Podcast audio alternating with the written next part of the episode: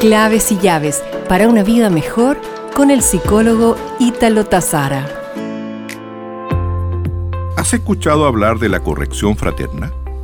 Lo que nos ayuda a entenderla es justamente lo que no es. No es la exposición de una persona por las redes sociales. No es un juicio descalificador sobre una persona. No es la búsqueda y difusión de errores de un hermano. Por el contrario, la corrección es el acto humano colmado de amor de aproximarse a su hermano o amigo o amiga para hacerle ver el error que ha dicho o hecho y que por su bien debe enmendar. No es fácil de asumir, pues le tenemos pánico al conflicto, porque preferimos agradar que hablar.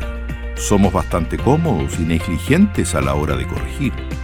Por tanto, resulta impopular e incluso entramos en pánico al momento de ir de frente ante las acciones complicadas.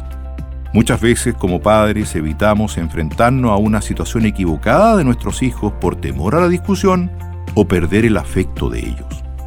Así entonces debemos recordar que la regla de oro de las correcciones fraternas es el amor, usando las palabras cálidas y sinceras, evitando que puedan herir porque lo que deseamos es el cambio de actitud, primando siempre la humildad en nuestro actuar frente al otro, pues el mundo es muy redondo, donde mañana puede ser tú o bien puedo ser yo, que cometa o diga ese error o palabra no adecuada y genere un importante daño a otro. Nos reencontraremos pronto con más claves y llaves para una vida mejor.